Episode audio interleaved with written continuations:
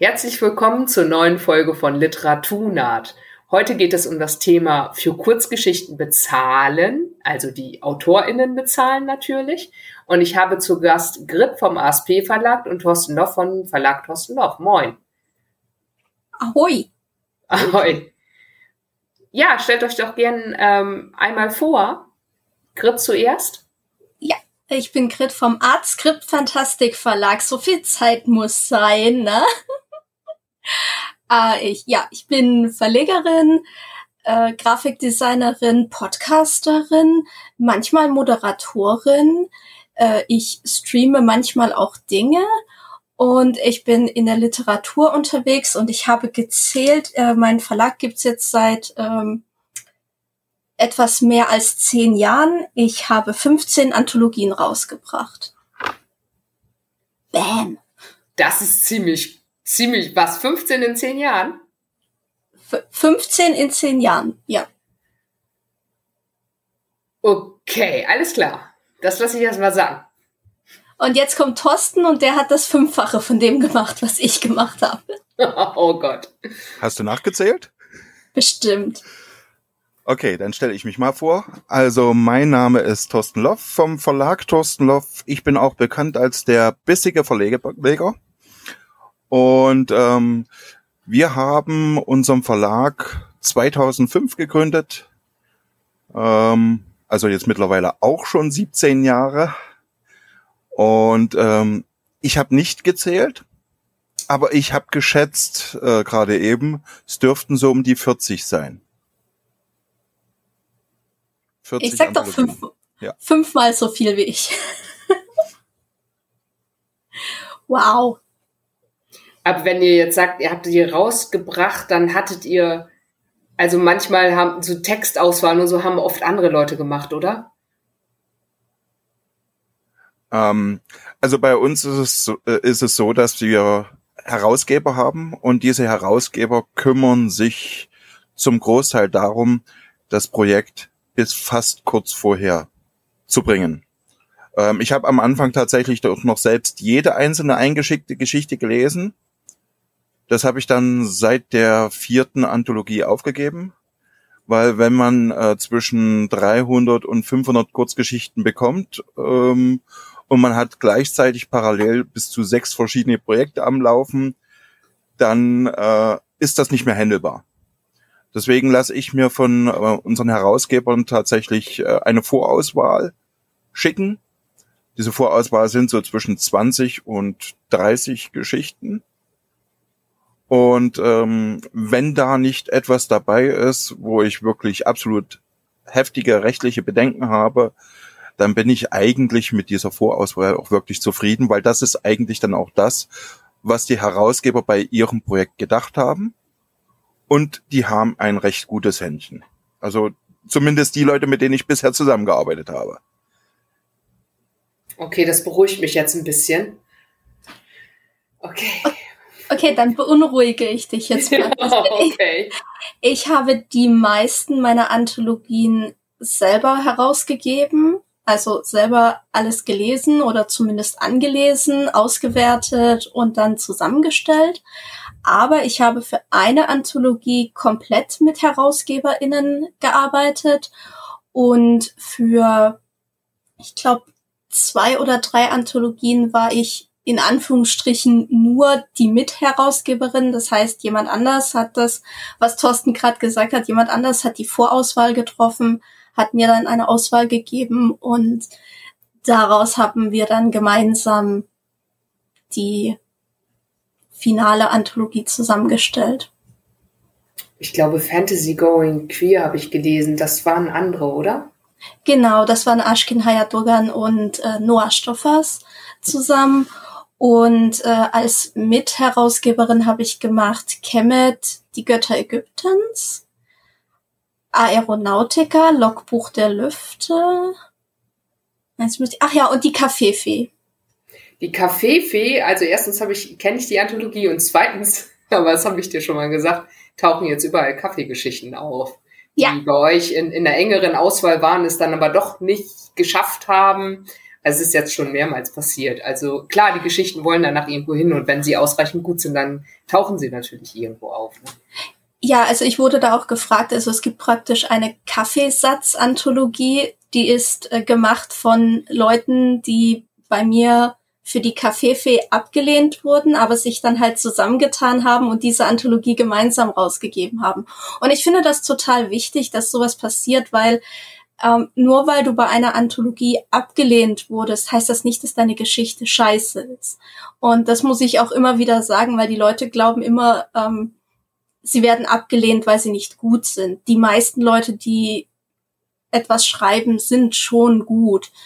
Äh, natürlich gibt's immer ein paar, die nicht so gut sind, ne, ist, ist okay, aber ähm, die guten Geschichten setzen sich durch. Ich habe auch ein paar Leute, von denen habe ich jetzt gehört, die haben ihre Geschichte selber als E-Book für 99 Cent ausgegeben und das finde ich auch okay. Also ich finde, die Geschichten finden ihre Wege. Also ich stimme zu, ich habe auch, glaube ich, eine Geschichte, die siebenmal abgelehnt worden ist innerhalb von 20 Jahren und jetzt ist sie irgendwo draußen. Egal. Ähm, darum geht's ja jetzt gar nicht.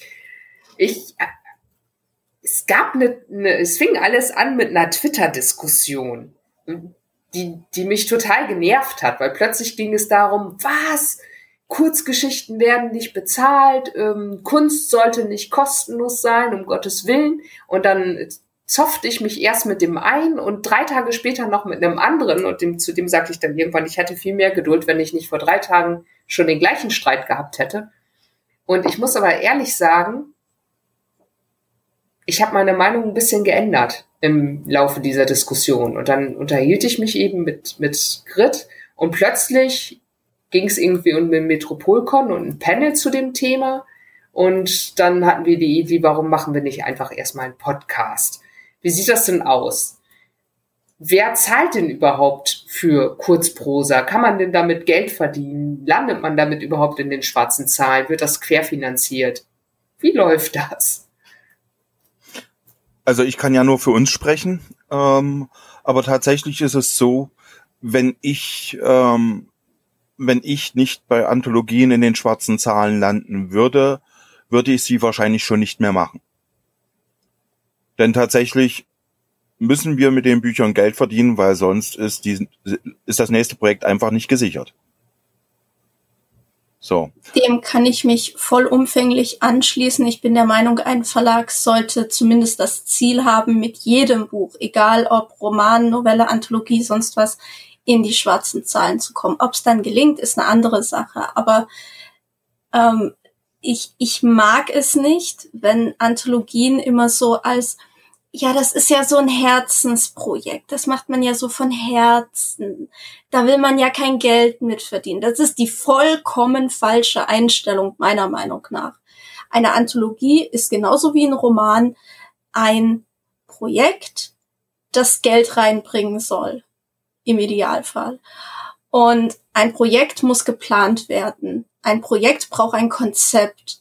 Und ich habe früher auch gesagt, oh, ich mache jetzt die Anthologie, weil ich habe voll Bock da drauf. Das ist so mein Thema, weil ich will das jetzt einfach. Und ja, es war voll nicht erfolgreich. Und äh, zum Beispiel bei der Kaffeefee habe ich gesagt, ich will eine Anthologie machen über Kaffee. Kaffee und magische Wesen. Weil ich glaube, Kaffee ist ein Thema, mit dem können sich Leute identifizieren, auch wenn sie sich mit Fantastik nicht identifizieren können. Und ja, es, es war erfolgreich. Die Anthologie läuft spitze. Sie hat sich gut verkauft bisher. Und ich denke, wenn man mit einem Konzept an eine Anthologie rangeht, wenn man nicht sagt, ich will das jetzt machen, weil ich das jetzt will, weil das ein Thema ist, was ich jetzt will, sondern wenn man rangeht, was will der Markt? Wie kann ich dem Markt etwas bieten, was gerade in ist, aber was ich selber auch machen will. Und ich glaube, das ist eine gute Lösung und so möchte ich eigentlich, wenn ich dann wieder Anthologien mache, eigentlich auch gerne wieder vorgehen. Sehe ich genauso wie du, Grit. Also äh, tatsächlich ähm, gibt's bei uns nicht eine Anthologie, bei dem der bei der wir am Ende wirklich Minus gemacht haben. Bei dem meisten gehen wir irgendwann in die Nachauflage Gut, das ist jetzt nicht so kompliziert. Wir starten bei den Anthologien mit 300 Stück. Die wegzukriegen, das ist schon manchmal herauszufordernd. Also bei Anthologien äh, freuen sich viele Verlage, wenn sie mehr als 100 verkauft bekommen. Genau. Also das kann tatsächlich sehr herausfordernd sein. Allerdings haben wir bei den meisten Büchern, schaffen wir es. Ähm, ich muss aber auch dazu sagen, das ist der große Vorteil, den ich habe. Ich muss vom Verlag nicht lesen, le nicht leben. Ich habe einen Brotjob. Wenn ich vom Verlag leben müsste, müsste ich einen ganz anderen Ansatz angehen. Dann dürfte ich keine Anthologien machen. Das sage ich auch ganz klipp und klar. Aber dadurch, dass ich nicht vom Verlag leben muss, bin ich Langstreckenläufer, sage ich das ganz gerne. Also ich gehe, wenn nicht gerade Corona ist, auf äh, circa 30 Veranstaltungen im Jahr.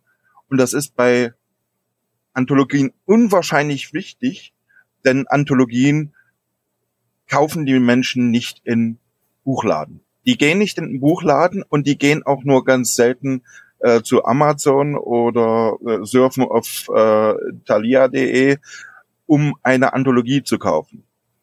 Ähm, aber wenn sie an meinen Stand kommen und ich kritzel raus aus denen, was sie gerne lesen, in welche Richtung sie gerne lesen, dann kann ich denen auch das Konzept der Kurzgeschichte, die hier in Deutschland einen ganz, ganz schweren Stand hat, viel, viel schwerer als äh, beispielsweise im englischsprachigen Raum, ähm, dann kann ich denen das Konzept der Kurzgeschichte erklären, der fantastischen Kurzgeschichte und kann denen das nahebringen und kann die Leute damit begeistern.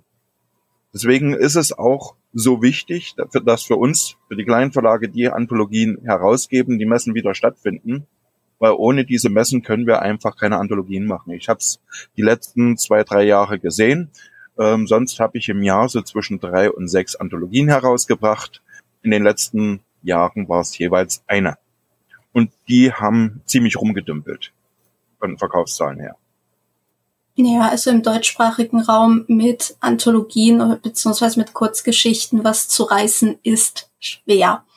Eine, eine Freundin von mir kommt aus Amerika, die hat mir erzählt, ja, ich war da und da an der Uni und da gab's Kurse für Creative Writing, wo man dann innerhalb so ne, von so einem Kurs gelernt hat, wie man eine Kurzgeschichte aufbaut, wie man ja, wie man da wirklich Anfang, Mitte, Schluss macht und nicht einfach nur irgendwie anfängt, irgendwas reinzutippen, irgendwie eine Szene schreibt, die aber dann nicht äh, so ganz ist, wie man halt wirklich mit einer Kurzgeschichte umgeht. Und das finde ich super spannend, weil hier in Deutschland gibt es das ja so gar nicht, diese komplette Kurzgeschichten. Kultur fast schon. Und sie hatte mir da erzählt, äh, in ihrem Kurs kam dann zum Abschluss eine berühmte amerikanische Kurzgeschichtenschreiberin und hat denen dann halt auch nochmal Tipps gegeben und sowas. Und das finde ich ganz großartig. Und in Amerika sind ja Kurzgeschichten wirklich ein sehr, ja, ich sage jetzt immer Amerika, ich glaube im, grundsätzlich im englischsprachigen Raum, also in äh, UK ist das ja auch nicht anders. Und von daher finde ich das super interessant. Und hier in Deutschland ist es tatsächlich eher so, also das haben mir zum Beispiel schon ein, zwei AutorInnen mal gesagt, ja, ich schreibe ja jetzt Romane, warum sollte ich noch Kurzgeschichten schreiben? Kurzgeschichten sind für Anfängerinnen.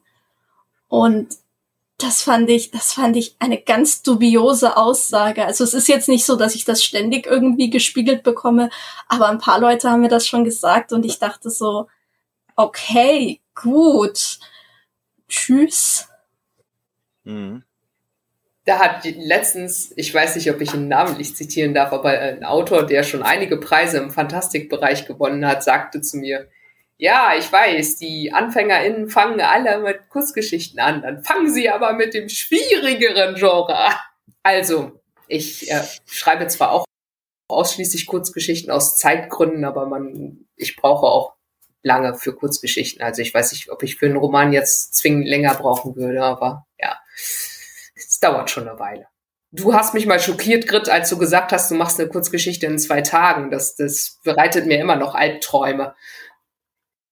Das heißt ja nicht, dass sie gut sind, aber normalerweise brauche ich zwei bis drei Tage. Also ein Tag für Konzept und Aufbau, ein Tag für Schreiben und dann wahrscheinlich noch einen Tag für nochmal drüber gehen, alles korrigieren und dann wegschicken. Ich, ich bin da sehr rigoros, was Kurzgeschichten angeht. Deswegen mache ich das meistens an einem Wochenende. Dann mache ich freitags die Planung, Samstag das Schreiben, Sonntag das Wegschicken. Ja gut, wenn ich acht Stunden am Stück arbeiten würde, wäre es vielleicht auch anders, aber das werden wir wahrscheinlich niemals herausfinden. Gut, dann mache ich das, wenn ich 13-jährige Kinder habe, mal so und dann gucken wir nochmal. Ich habe nur eine Katze und die Katze muss ich nur zum Essen tragen und dann ist gut. Dann habe ich meine Ruhe. Aber ich habe jetzt auch schon lange keine Kurzgeschichten mehr geschrieben, aus Zeitgründen. Ich habe tatsächlich letztens auch mal wieder eine Kurzgeschichte geschrieben, die erste seit drei Jahren. In, den, in der Zeit davor habe ich eigentlich sonst nur Rechnungen und Verträge geschrieben. Ich habe mal ein YouTube-Video gesehen, wo du eine Geschichte vorliest mit einem Glas Wein und da ging es um Vampire und da schrieb mir Dirk Osigus, mein ehemaliger Podcast-Partner, guck dir mal den Kerl an, voll die geile Geschichte. Und ich so, ey, den kenne ich doch. Danke für den Werbeblock. Gut, äh, Thorsten hat natürlich auch die Stimme einer Seenymphe. Ne? Er kann dich wirklich verzaubern mit seiner Stimme. Es ist ein Traum. Also Leute da draußen, wenn ihr mal eine Thorsten Loff Lesung irgendwo seht, bitte hingehen. Dankeschön. Aber BookCon hast du nur Stand, ne? Nix Lesung? Doch, ich habe auch eine Lesung und ich mache eigentlich wieder meine, äh, meine Fantastic Meets Humor. Sprich, ich gucke einfach, was im letzten Jahr rausgekommen ist, dann packe ich alle Bücher auf den Tisch, dann gucke ich ins Publikum und dann greife ich mir einfach ein Buch raus und fange an zu lesen. Ah, also man weiß bei mir nie, was einen erwartet. Es kann, äh, es kann humorig sein, es kann auch mal gruselig sein, es darf auch mal ein bisschen splatteriger werden oder Fantasy werden. Aber ich versuche immer eine relativ runde Sache hinzukriegen. Außer die Leute sitzen mir gegenüber und gucken mich ganz sauertäpfisch an. Dann singe ich notfalls. Okay, das muss ich mir merken. Da muss ich mir nachher mal äh, von dir die Uhrzeit sagen lassen. Es gibt ja so viele Säle, irgendwie sechs oder so. Ich habe schon gesehen, dass ich mich eigentlich klonen müsste, wobei das bringt auch nichts. Ich bräuchte eine Zeitmaschine, um alles zu hören, was ich hören will. Sorry, die TARDIS ist in der Reparatur. Ah, Mist. Wie ist denn eigentlich eure Meinung dazu? Sollte man AutorInnen für Kurzgeschichten bezahlen? Ja oder nein? Oder? Definitiv. Ja. ja, also ich, ich bin da tatsächlich der Meinung, ähm, dass eine Kurzgeschichte tatsächlich wirklich sehr, sehr viel schwieriger zu verfassen ist, vor allen Dingen, wenn es wirklich eine Kurzgeschichte ist, die auf dem Punkt ist. Je kürzer, desto schwerer, finde ich. Gerade da, ich kenne den einen oder anderen Autor, der sitzt dann und feilt tatsächlich dann an jedem Wort. Ich bin der Meinung, das sollte genauso gewürdigt werden wie ein Roman. Leider kann man es nicht genauso würdigen, das ist einfach so, weil es äh, sonst tatsächlich unbezahlbar wäre. Deswegen hören sich die Beträge auch manchmal recht lächerlich an, wenn man da sagt, okay, der Preis geht durch 20 Leute, also nicht der Preis von dem Buch, sondern äh, das Autorenhonorar, das sind bei uns äh, zwischen sieben und zehn Prozent. Das geht dann durch 20 Leute. Da bleibt dann für den Einzelnen natürlich nicht sonderlich viel übrig. Das ist richtig. Das finde ich auch sehr, sehr traurig. Ich würde unwahrscheinlich viel, äh, unwahrscheinlich gerne mehr geben, aber es geht da auch ein bisschen ums Prinzip. Also mir geht's auch ein bisschen um das Gefühl, ich weiß, wie sich die Leute fühlen, wie sich die Autorinnen und Autoren fühlen, wenn sie das erste Mal eine Überweisung bekommen. Wenn sie das erste Mal wegen einer Kurzgeschichte mal eine Pizza essen gehen. Oder wegen einer Kurzgeschichte mal einen Eisbecher sich leisten können. Ja, das klingt jetzt vielleicht ein bisschen albern. Aber das ist trotzdem ein ganz anderes Gefühl, als wenn man das, das Geld einfach nur aus dem Portemonnaie zieht, anstatt dass man sagt, das ist meine Kurzgeschichte. Das gönne ich mir jetzt. Das geht wirklich einfach ums Gefühl. Ist ein bisschen Wertschätzung auch mit drin, ne? Beim Thema Wertschätzung würde ich aber gerne einhaken, weil ich finde das, äh, ich finde das eine sehr interessante Sache, dass sehr viele AutorInnen, auch gerade wo wir eben auf Twitter die Diskussion hatten, dann immer gesagt haben, Bezahlung ist Wertschätzung. Ich möchte nicht sagen, dass es nicht gut ist. Ich finde, das, was Thorsten gesagt hat, ist genau das Richtige. Man fühlt sich als Autor, als Autorin wahrgenommen, wenn man eine Bezahlung bekommt für die Kurzgeschichte. Und Ich möchte aber trotzdem mal die Leute, die uns zuhören und oder euch auch hier mal ein bisschen challengen und fragen, warum verbindet ihr Wertschätzung nur mit Finanzen? Warum ist Wertschätzung nur dann gut, wenn es Geld gibt? Ist es nicht genauso cool, in einer Anthologie zu sein, von der man weiß, die verkauft sich viel, die hat sich gut verkauft, die hat sich, wie Thorsten sagt, na, die erste Auflage ist weg, 300 Stück sind unters Volk gebracht, das ist viel, das ist cool. Die Anthologie ist vielleicht für einen Preis nominiert, Kurzgeschichten aus der Anthologie sind vielleicht irgendwo nominiert. Ist das nicht auch irgendwo wertschätzend? Ist, ist das ein deutsches Ding, dass wir Wertschätzung nur mit Geld gleichsetzen? Thorsten, hau rein. Da muss ich sagen, das ist vielleicht auch ein bisschen falsch rübergekommen. Oh. Natürlich ist nicht nur Geld wichtig, mir sind auch andere Sachen wichtig. Wer uns kennt, weiß, wir gehen gerne mit unseren Autoren und Autorinnen essen auch das finde ich ist eine, ist eine Wertschätzung, dass man als Verlagsfamilie zusammen ist und dass da nicht die Frage steht, ach, du bist nur ein Kurzgeschichtenautor oder äh, so in dieser Richtung, sondern ob das nun ein Kurzgeschichtenautor oder eine Kurzgeschichtenautorin ist oder ob, ob der oder diejenige einen Roman schreibt, das ist an der Stelle wurscht. Er gehört zu unserer Familie. Er ist Teil von unserer Verlagsfamilie. Auch das ist natürlich in einer wie ich finde, Art von Wertschätzung, die jetzt nur überhaupt nicht materiell gebunden ist. Und äh, auch das andere, was du sagst, dieses überhaupt in einer Anthologie herauszukommen, natürlich, ziemlich sicher ist auch das eine Form der Wertschätzung, vor allen Dingen dann, wenn äh, von Verlagsseite, von Herausgeberseite auch versucht wird, vielleicht noch den ein oder anderen Bestsellerautor mit dazu zu bringen, also gerade so eine Sache, wenn man mit einem Markus Heitz in einer Anthologie auftaucht oder mit einem Christian van Aster in einer Anthologie auftaucht oder mit einem Bernhard Hennen in einer Anthologie auftaucht, dann hat das irgendwas, finde ich. Das ist eine ganz großartige Sache. Oder wie wir es bei den Einhörnern hatten, äh, mit dem Peter S. Beagle, dem Mann, der das letzte Einhorn geschrieben hatten. Das hat die Leute unwahrscheinlich begeistert. Ich weiß das die waren unwahrscheinlich stolz, in diese Anthologie reingekommen zu sein. Ja, also ich glaube nicht, dass es, äh, dass es nur darum geht. Aber ich glaube, dass äh, gerade auch in den einen oder anderen Verlag das gerne so abgehandelt wird, das lohnt sich ja nicht auszuzahlen und deswegen lassen wir es gleich ganz sein. Mhm. Also ich habe sehr lange Zeit, also wo ich angefangen habe mit meinem Verlag, wurde mir gesagt, es ist normal, dass AutorInnen für Kurzgeschichten nicht bezahlt werden. Und ich habe das so hingenommen. Ich habe gedacht, ja, cool, ist ein Posten, den ich nicht extra berechnen muss. Ist cool, gut für mich, gut für die Finanzen, gerade am Anfang, wenn man so überhaupt gar keine Ahnung hat. Ne? Ich habe meinen Verlag ja auch irgendwie ins Blaue hineingegründet.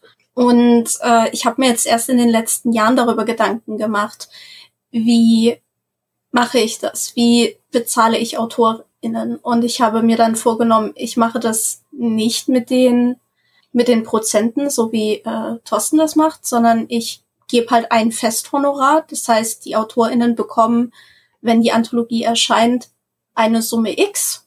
Und das ist ihre Bezahlung für die Kurzgeschichte, also den Beitrag, den sie geleistet haben. Das war bei, bei der Kaffeefee waren das 42 Euro wegen der 42. Das hatte sich äh, Diana Menschik so ausgedacht. Und äh, das finde ich auch ganz, ganz cool. Da sind die Leute auch alle mitgegangen. Bei Urban Fantasy Going Queer waren es 50 Euro, glaube ich. Oder 40. Ich bin nicht mehr ganz sicher. Und das heißt, das ist natürlich nochmal ein großer Posten, der da dazu kommt, je nachdem, wie viele AutorInnen man in der Anthologie hat. Mal 40 Euro ist halt schon eine Hausnummer. Wobei es dann teilweise auch so war, dass manche AutorInnen da gesagt haben, ja, das, das ist super nett, dass du es anbietest, brauche ich aber nicht, passt für mich, ich spende dir das als Verlag, was ich halt auch sehr nett finde. Kann man sich jetzt auch nicht so drauf verlassen, dass das jeder macht, ne? so sollte man jetzt auch nicht daran gehen, aber es ist schon sehr spannend. Für mich ist es halt einfacher zu sagen, ich habe jetzt diesen Betrag, ich werde so und so viele Leute in dieser Anthologie haben. es wird so ein so großer Betrag sein, dann habe ich das in meiner Rechnung drin und es hat sich bei beiden Anthologien gelohnt. Es hat bei beiden Anthologien wieder reingespielt. Aber wenn ich das in Zukunft so weitermachen möchte, muss ich weniger Anthologien machen, als ich das bisher getan habe. Also es gab jetzt auch in den letzten Jahren bei mir keine, es wird jetzt auch in Zukunft wahrscheinlich die nächsten zwei Jahre keine geben, weil ich mich jetzt erstmal auf die Romane konzentrieren muss. Und wenn die Romane gut laufen und wieder ein bisschen Geld eingespült haben, dann kann ich praktisch so eine Querfinanzierung wieder für eine Anthologie machen. Hattest du nicht auch in einem anderen Podcast mal gesagt, dass du, wenn du eine Anthologie machst, dann halt einen Roman weniger machen müsstest und das aber jetzt blöd ist, weil noch so viele Romane auf Halde liegen bei dir? Genau. Ja, ja, es ist, es ist genau das. Ähm, ich habe noch ein paar Romane, äh, Manuskripte auf Halde liegen. Ich würde die gerne umsetzen, weil einfach auch die AutorInnen entsprechend schon eine Weile warten. Und ich das ein bisschen unfair finde, wenn ich dann sage, ja, aber ich mache jetzt noch eine Anthologie, weil ich die machen will.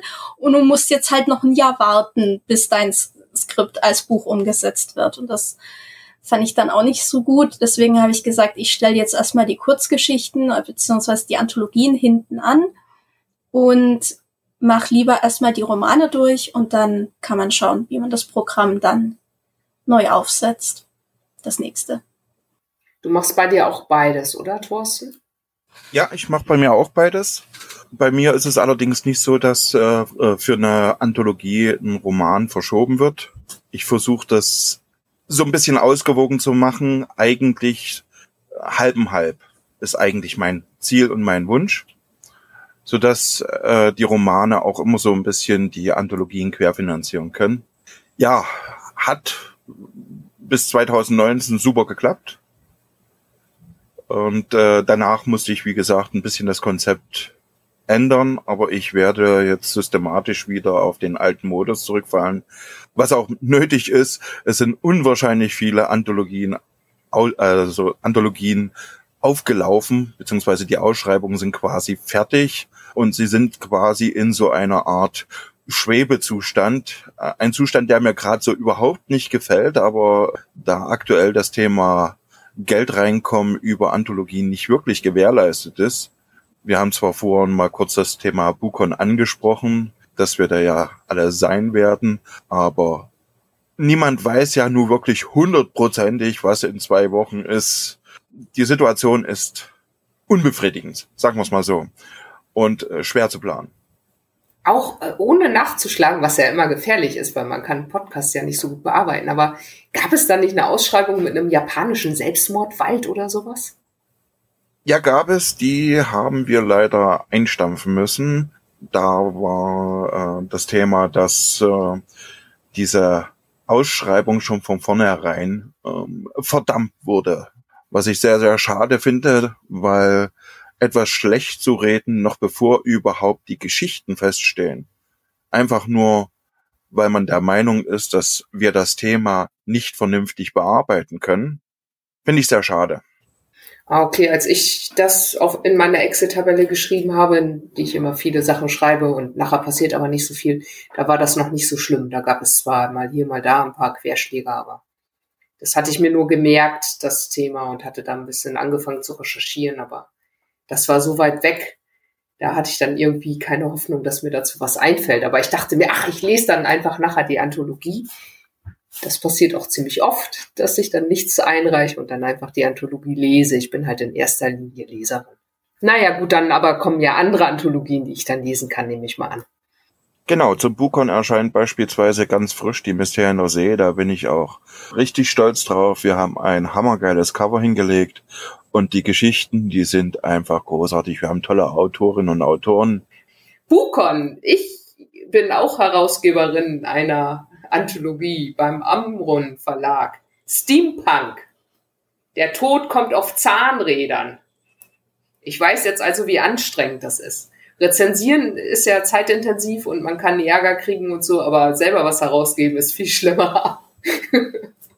also ich habe jetzt sehr viel Respekt, noch mehr Respekt als vorher. Das ist vielleicht auch gar nicht so schlecht, wenn die Leute, die rezensieren, auch mal wissen, wie das ist, was herauszugeben, dann sind die vielleicht auch mal ein bisschen sanfter. Nicht, dass ich jetzt speziell bekannt bin für meinen scharfen Ton, aber ja, es schadet nicht. Es ist vor allem eine sehr spannende Erfahrung, das mal mitgemacht zu haben.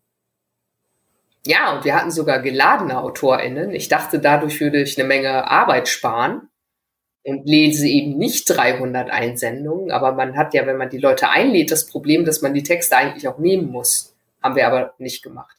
Das finde ich gut.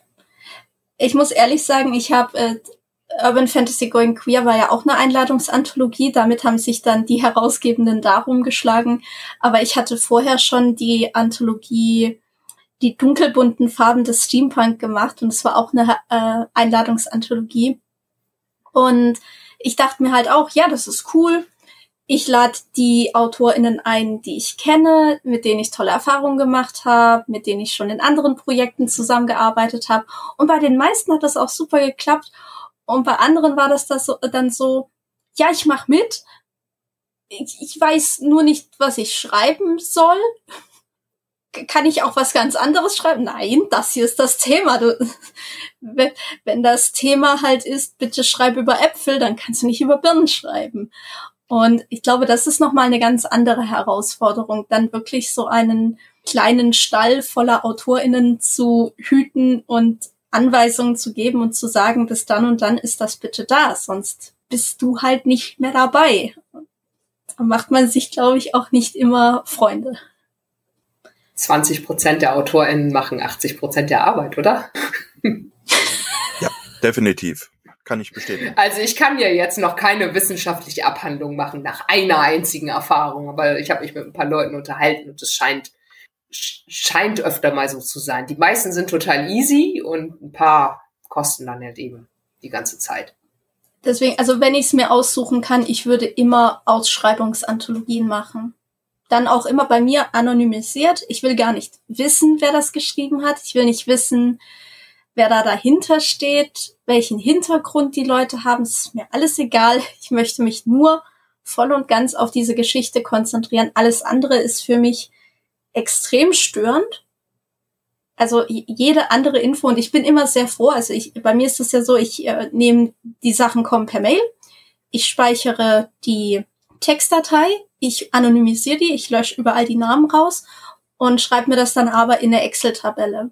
Und in dieser Excel-Tabelle klappe ich dann am Ende die Zellen zu, wo Name, Adresse, sonstige Dinge drinstehen, damit ich das gar nicht erst sehe. Und dann kann ich mich nur auf die Geschichten konzentrieren. Ich vergesse zum Glück immer, welcher Name zu welcher Geschichte gehört. Ich kann mir das sowieso nie merken. Das ist in dem Fall total hilfreich. Und dann kann ich das lesen. Ich kann mich nur auf die Geschichte konzentrieren und ich muss nicht dran denken, ah, hat das jetzt jemand geschrieben, mit dem ich befreundet bin? Muss ich die Person jetzt damit reinnehmen? Ah, die Geschichte ist jetzt nicht so toll, aber das ist jemand, den ich voll mag. Und dann bin ich voll im Interessenskonflikt. Das hatte ich am Anfang ganz, ganz arg. Und seitdem ich anonymisiert lese, es ist der Himmel für mich. Es ist großartig kann ich absolut verstehen, mache ich genauso. Also ich hatte ganz am Anfang auch ähm, versucht, das nicht anonymisiert zu machen und ab dem Moment, ab dem man eigentlich in der Szene sich ein bisschen auskennt und die Leute kennt, kommt man zwangsläufig in einen Interessenskonflikt. Und dann ist man einfach gut beraten, wenn man schlicht und einfach anonymisiert. Ihr, habt mich schon überzeugt. Wir wollten das eigentlich auch machen, aber es waren so wenige Leute und wir, ja, ich, ich hätte mir das wahrscheinlich gemerkt. Aber ich kann ja jemanden bitten, es für mich zu tun, wahrscheinlich.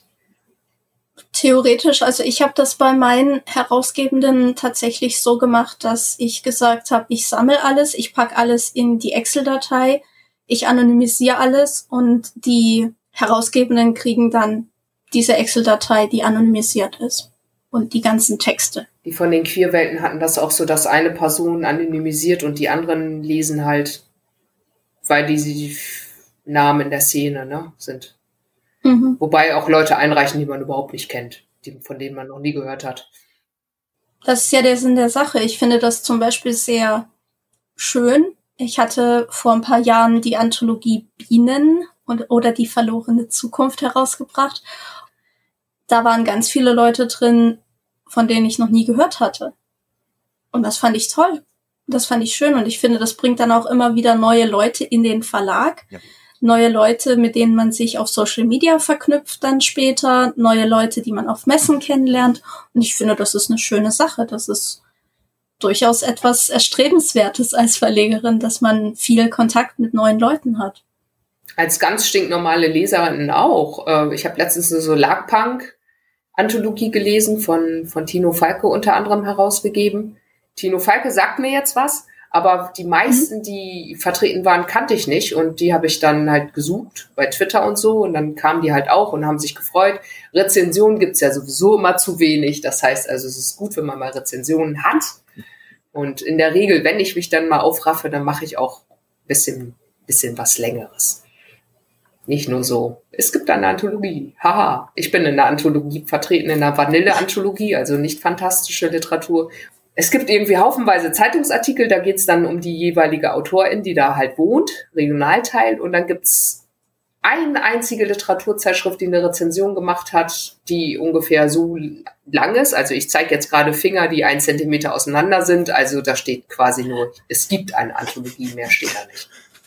Aber ich habe Andrea von Pfeilchen gefragt und die macht eine Rezension. Das wird bestimmt länger. Oder sie sagt sie ab, weil sie sie doof findet. Das kann auch passieren. Das ist mir auch schon ab und zu passiert. Apropos Rezension, was ja eigentlich mein Lieblingsthema ist. Seid ihr manchmal so richtig sauer über eine Rezension? Ja, dann, dann setze ich mich ins Auto, brüll eine Runde und dann ist wieder gut.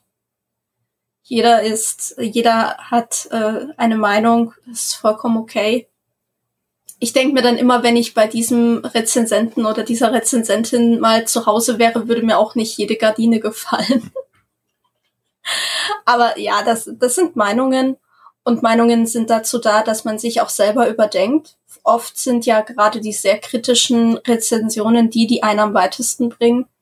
Äh, ich habe früher tatsächlich auch selber Romane geschrieben. Sowas mache ich jetzt nicht mehr. Das äh, tut mir nicht gut. Aber ich habe zu meinem allerersten Roman eine ganz, ganz böse Rezension bekommen. Hab da saß dann auch wirklich daheim, hab geheult. Und äh, zwei Tage später habe ich mir die nochmal angeguckt und habe mir gedacht, verdammt, die Person hat recht. Es stimmt. Und es ist egal, wie es ausgedrückt ist oder wie, wie schön oder wie nicht schön oder wie böse oder sarkastisch das verfasst ist. Die Person hatte vollkommen recht. Es waren Schreibfehler da drin, die kannst du nicht wegdiskutieren. Aber es waren halt auch Sachen drin, wo ich mir dachte, oh, da bin ich jetzt besonders schlau, weil ich das reinschreibe oder besonders edgy oder so. Und es kam halt einfach komplett falsch an wenn du dann mal jemanden hast, der dir sagt, ja, das ist halt nicht strukturiert, da ist kein Spannungsbogen.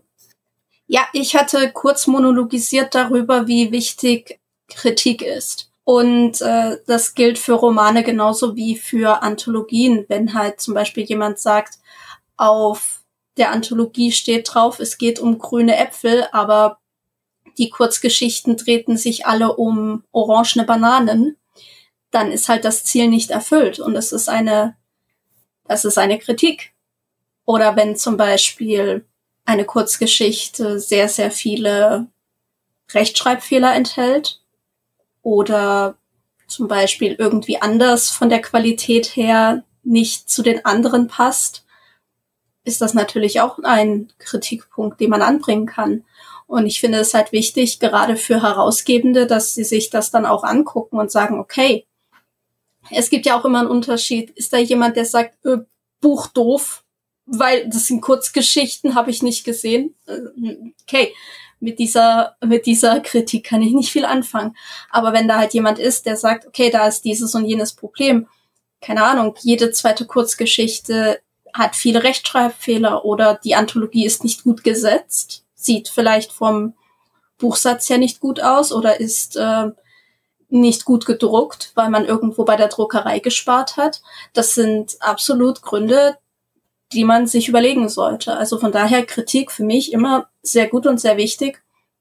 Und ich freue mich natürlich auch immer, wenn Leute sich tatsächlich die Mühe machen und alle Kurzgeschichten in einer Anthologie lesen oder auch mal bewerten, wie ist das Gesamtkonzept der Anthologie? Passen die Geschichten so harmonisieren die miteinander? Bauen die vielleicht sogar aufeinander auf? Da, das fände ich natürlich schön, aber es ist, ich weiß, es ist massig Arbeit und nicht viele Rezensenten möchten sich diese Arbeit gerne machen. Von daher bin ich immer schon froh, wenn, wenn Leute zum Beispiel sagen, hier von diesen zwölf Geschichten, hier sind meine zwei besten und die zwei, die mir am wenigsten gefallen haben oder so. Das reicht mir schon, bin ich auch schon glücklich. Genau, Thorsten, dich haben wir noch nicht gefragt, ob dich Rezensionen schon richtig böse gemacht haben. Am Anfang ja.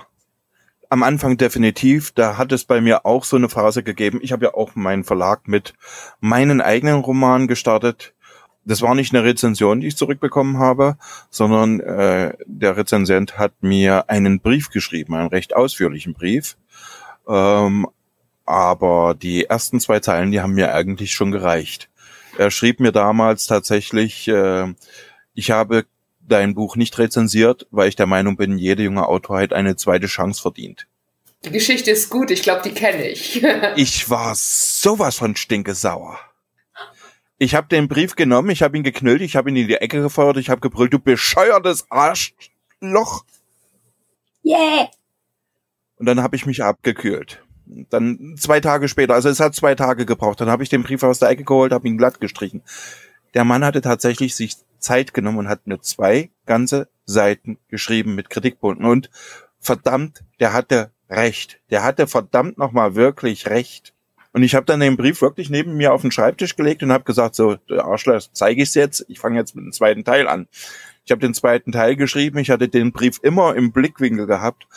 Und der Mann war der Erste, der den zweiten Teil zum Rezensieren bekommen hatte. Und dann kam es tatsächlich auch, dass ich einen Beleg von diesem äh, Rezensionsmagazin bekam und darauf klebte dann ein gelber Post-it, na siehste, geht doch. Das ist richtig toll. Den Mann kennst du übrigens, das ist Erik Schreiber. Ach. Und äh, das Witzigste ist, ein paar Jahre später hat er mir im Prinzip, hat er mich eingeladen, in einer Anthologie eine Geschichte für ihn zu schreiben.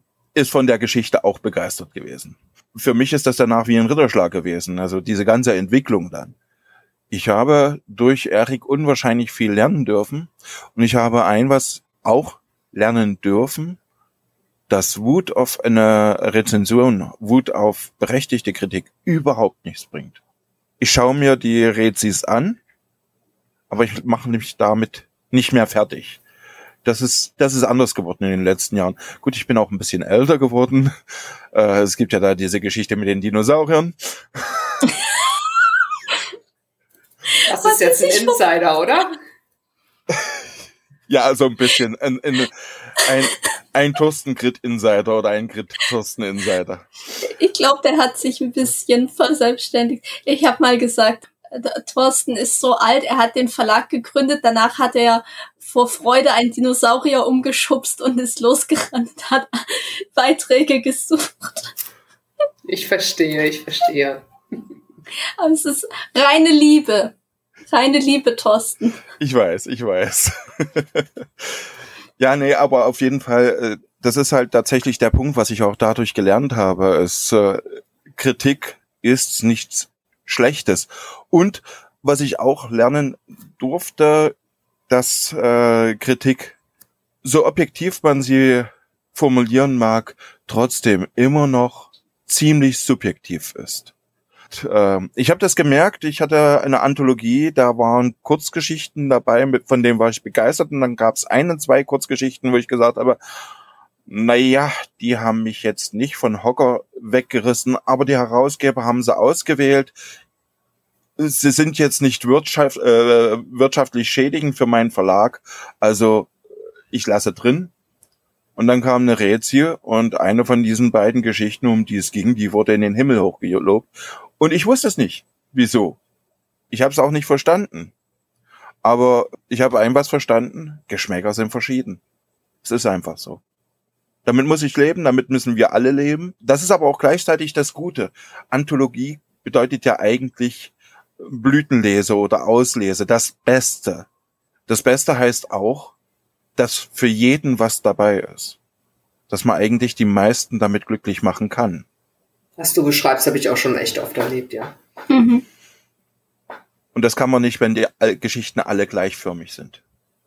Was man aber nicht machen sollte, was ich auch schon gehört habe, naja, dann nehmen wir das mal, solange es einigermaßen gerade ausgeschrieben ist, irgendjemand wird es schon mögen. Nee. Nee. Das, das klappt aber, irgendwie nicht. Aber es gibt ja einen Grund, warum die Herausgeber das ausgewählt haben. Also ich kann das übrigens auch nur allen empfehlen, das zu machen, wie Thorsten und ich das gemacht haben. Erstmal die Wut rauslassen, aber niemals irgendwo, ich sage jetzt mal im Internet zum Beispiel. Lasst die Wut einfach raus, zerknüllt. Also guten Brief wird euch wahrscheinlich nicht so oft jemand schreiben, aber macht die Mail zu, geht zur besten Freundin, heult euch aus oder zum besten Freund oder irgendwo hin, schreit es raus, ruft Mama an, ist okay. Lasst das raus, lasst die Wut raus und dann lasst ein, zwei Tage vergehen und dann guckt euch die Mail oder den Brief oder die Rezension oder was auch immer nochmal an und dann guckt, was könnt ihr daraus mitnehmen. Wenn das halt einfach nur, wie gesagt, so eine, ja, Buch ist doof Rezension ist, da braucht man sich dann auch nicht aufregen. Das ist halt einfach nur blöd.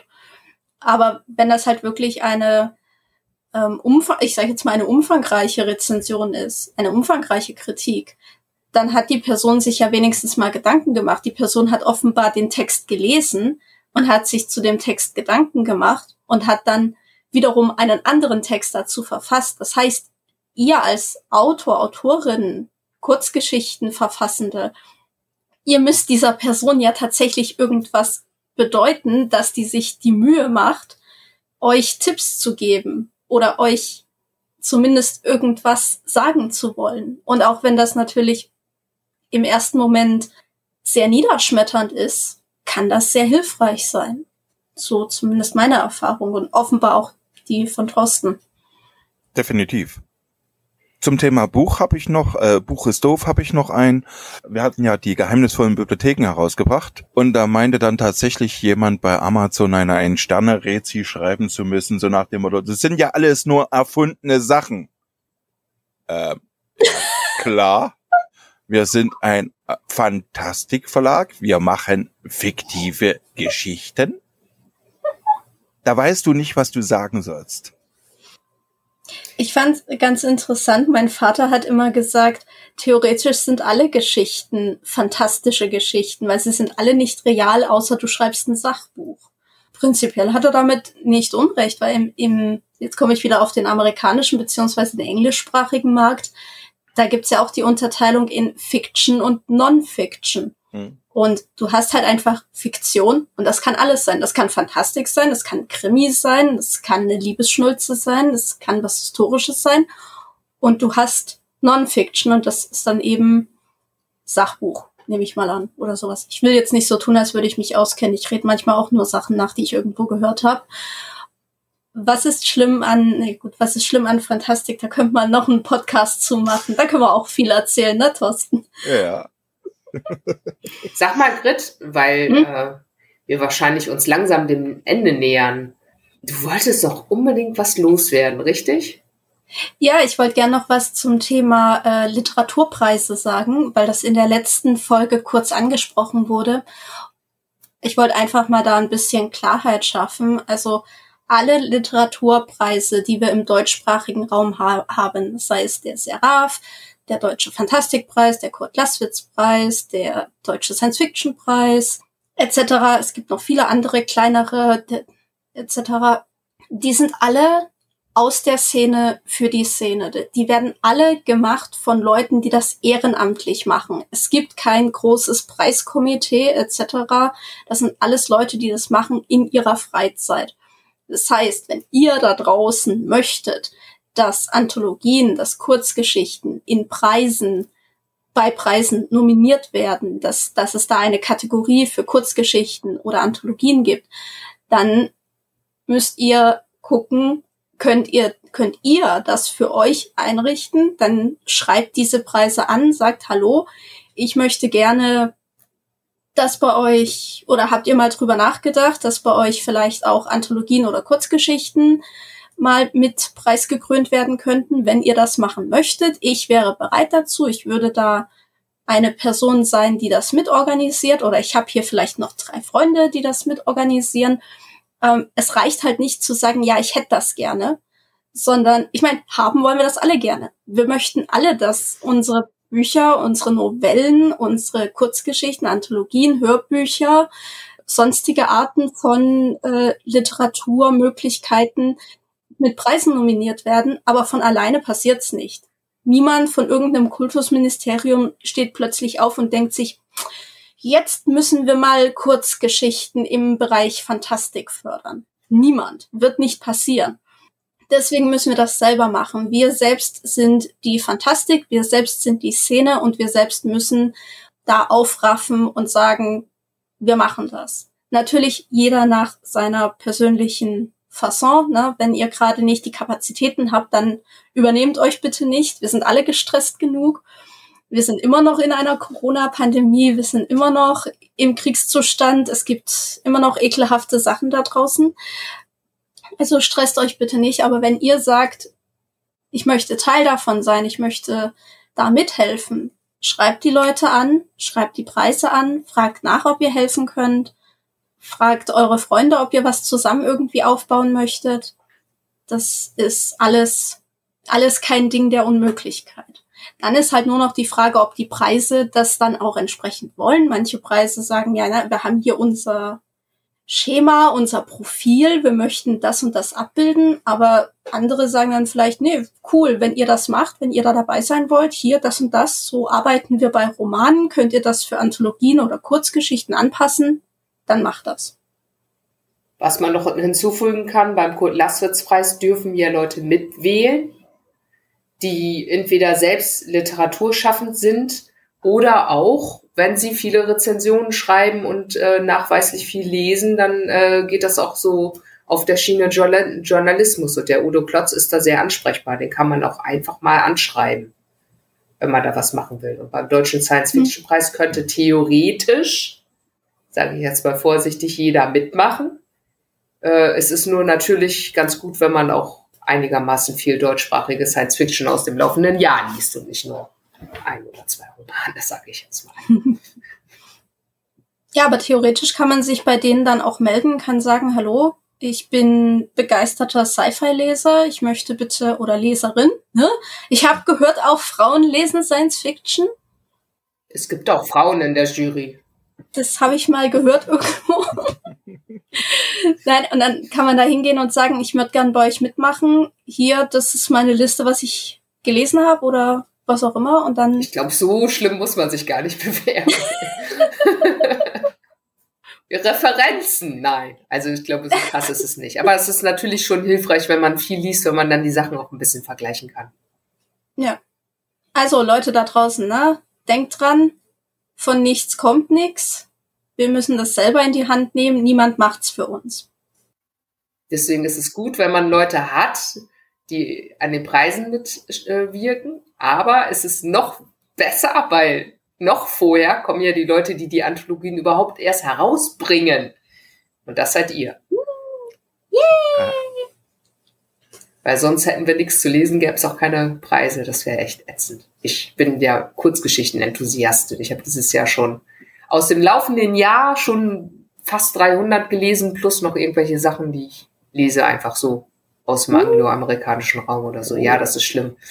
Es vergeht kaum ein Tag, an dem ich nicht mindestens eine Kurzgeschichte gelesen habe. Das ist sehr cool.